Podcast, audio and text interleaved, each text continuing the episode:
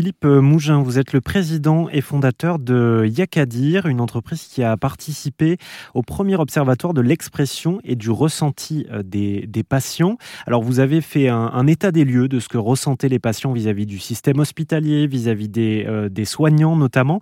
En quoi est-ce que recueillir la, la parole des patients peut participer selon vous à améliorer tout ça? Ben, en fait, il faut, si on veut améliorer les sujets, il faut déjà les entendre.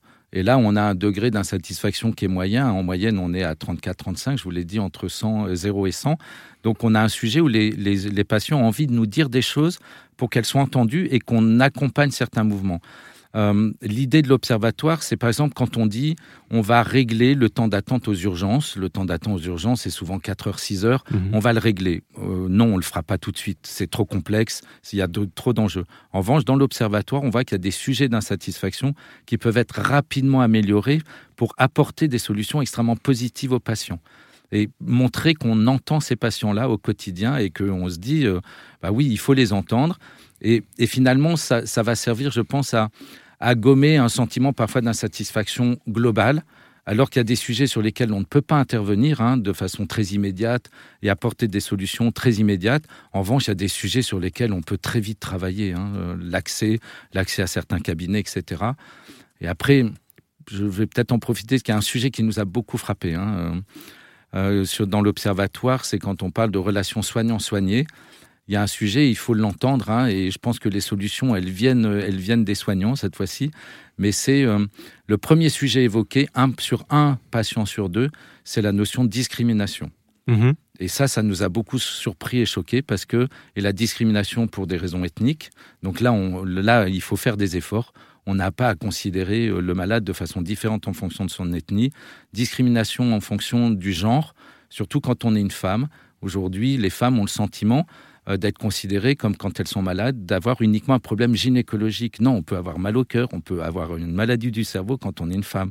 Euh, de la même façon, pour les personnes âgées, souvent on dit, vous êtes âgé, donc c'est normal que vous n'allez pas bien. Bah, c'est faux. On peut, être, on peut vieillir et être en bonne santé, et donc on prenne en considération mes mots, et ma maladie et me soigner. Et le troisième sujet, c'est l'obésité, la, surcharge pondérale. On dit, bah, c'est parce que tu es gros que tu es malade. Bah non, il faut que les choses changent. Et ça, on veut que les gens l'entendent parce que positivement, il n'y a pas grand-chose à faire pour changer cette condition. C'est de l'éducation finalement, ah, et de, euh, l'information pour les médecins. Et de l'information. Hmm. Et l'observatoire, s'il sert au moins sur ce sujet-là, il va servir à montrer qu'un patient sur deux a ce sentiment-là. Oui, ça, c'est pas rien quand même. Un patient ah, sur deux qui ressent ça. On a été très surpris. Hmm. Mais on peut faire bouger les choses très rapidement, positivement vis-à-vis de ce sujet-là. Ah donc l'ambition de, de, cet observatoire, c'est d'améliorer le système en fonction du recueil des, principaux usagers, en l'occurrence les patients. Euh, si, on devait retenir deux, deux gros chantiers selon vous, selon vous, alors vous parliez de la discrimination, mais si on devait en retenir deux autres, sur quoi on pourrait s'améliorer? Le premier sujet, la discrimination. Le deuxième grand sujet, c'est sur l'information. En fait, il y a l'accessibilité aux soins. Des fois, c'est difficile de trouver le bon soignant au bon endroit. Euh, quand on parle d'information, il y a aussi euh, l'information pour libérer l'esprit des patients autour de la charge mentale, autour de la charge administrative, comment on remplit un dossier, comment on renvoie un dossier à la sécurité sociale pour être remboursé, etc.